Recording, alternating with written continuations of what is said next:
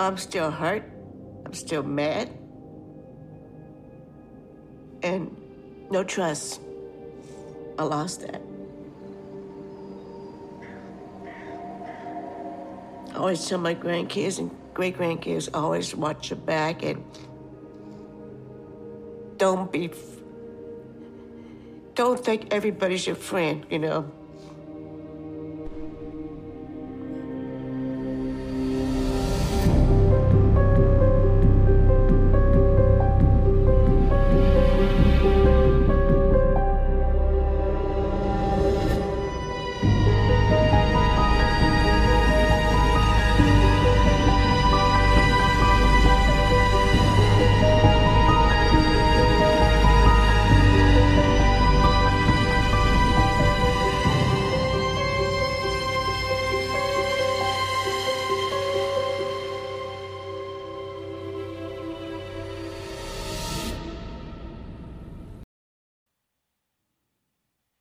如法炮制，现实搬运。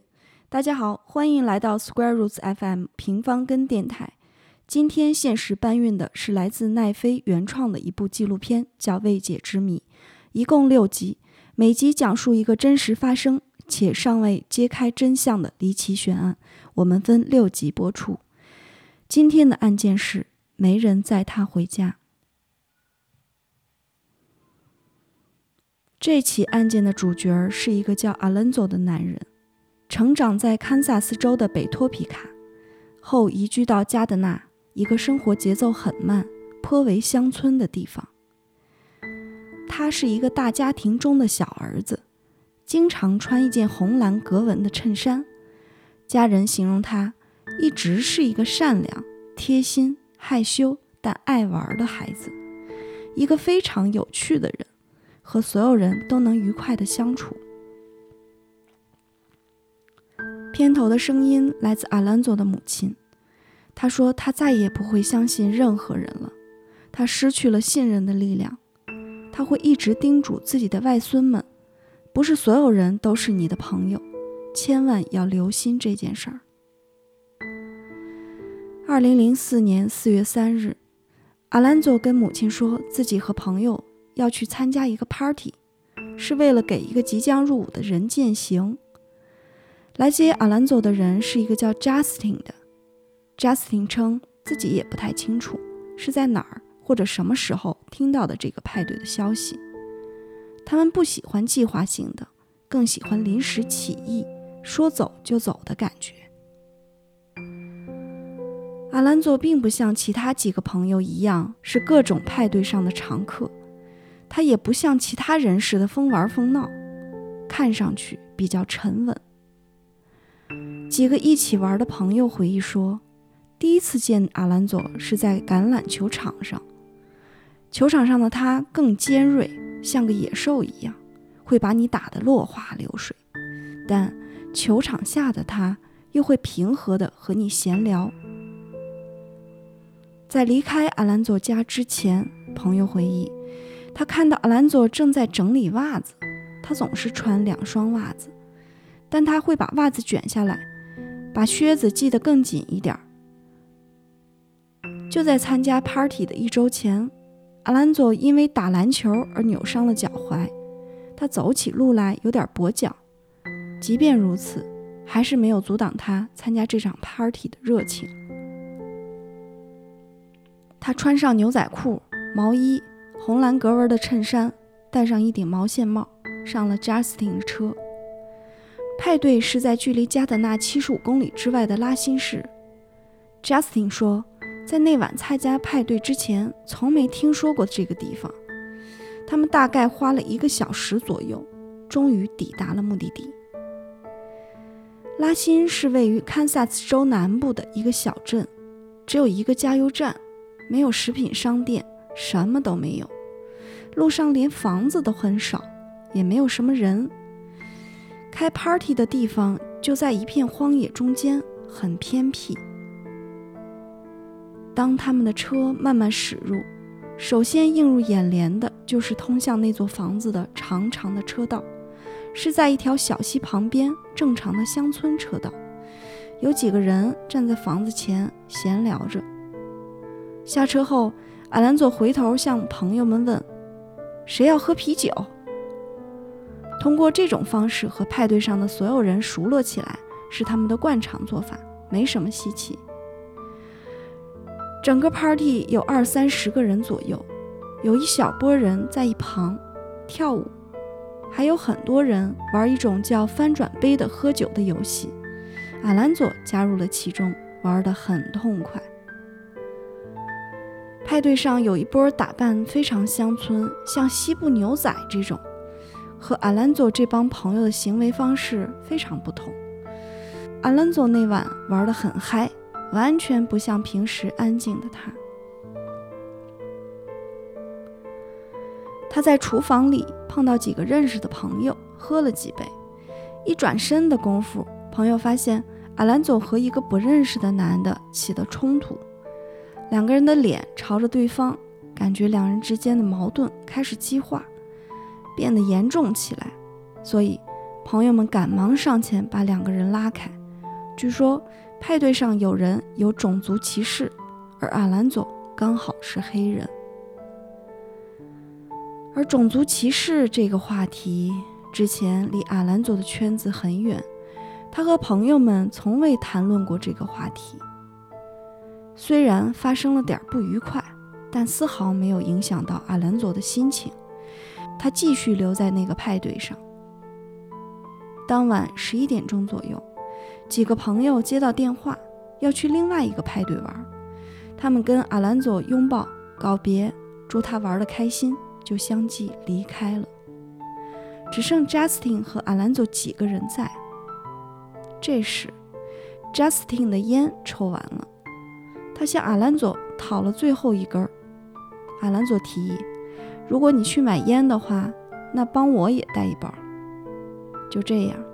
Justin 开着车去买烟，本该向左转，Justin 却开向了相反的方向，结果在一段石子路上迷了路。车离该去的地方有三十分钟车程，于是 Justin 打电话给派对上的一个人，是这群朋友中的一个，让他告诉阿兰佐他迷路了，并让朋友 Adam 送阿兰佐回家。二零零四年四月四日，派对后第二天早上，母亲接到一个电话，说找阿兰佐。于是他去了阿兰佐的房间，发现房间里空无一人，被褥都没有掀开过，显然儿子彻夜未归。母亲很疑惑，他没在家，他能去哪儿？电话那头说，可能他住在谁家里了吧？不可能。不管发生什么，他总会回家睡。母亲非常确信此事，所以那天早上，所有阿兰佐认识的朋友的电话都被打爆了。所有人都在说他在哪儿，谁是最后一个见到他的人。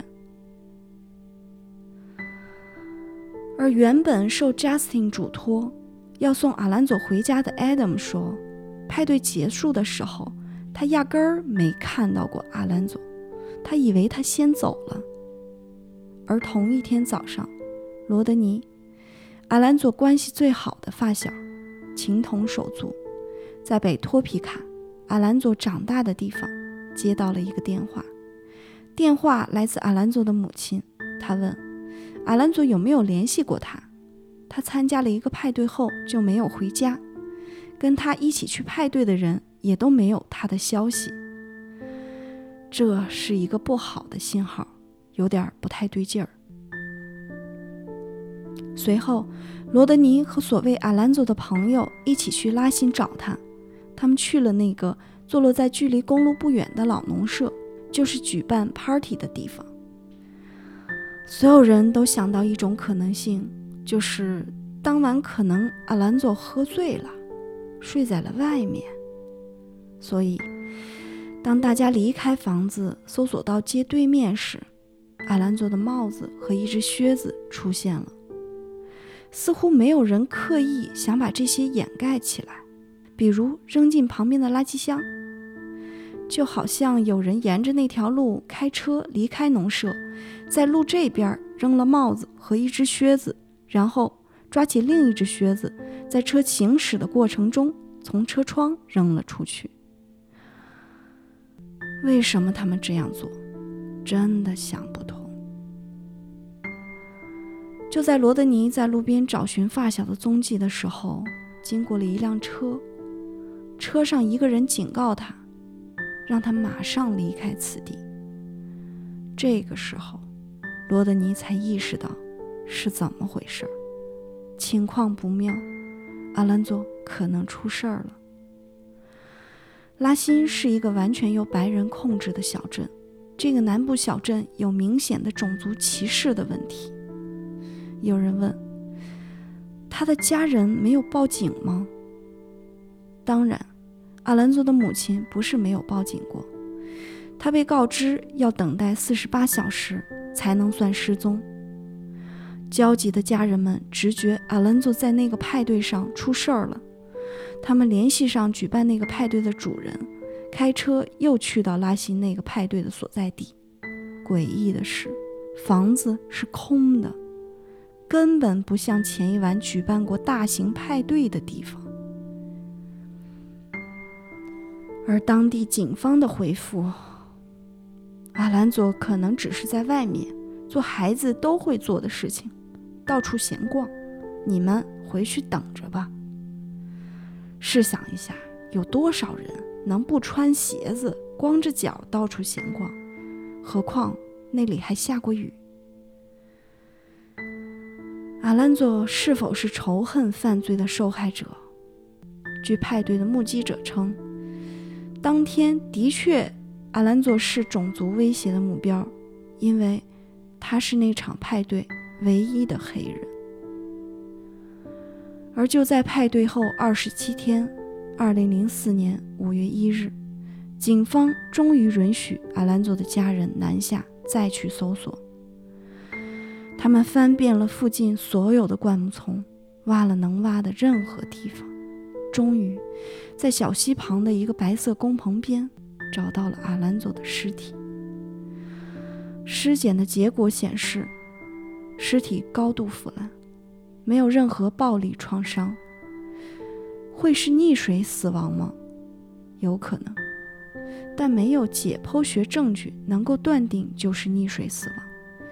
会是掐脖子致死吗？非常有可能。因为他脖颈处的软组织不见了，是否是动物袭击，或者是否有人为的可能？还有个疑点就是，亲友来搜索过，警方搜索过，巡视犬也搜索过，都没有任何发现。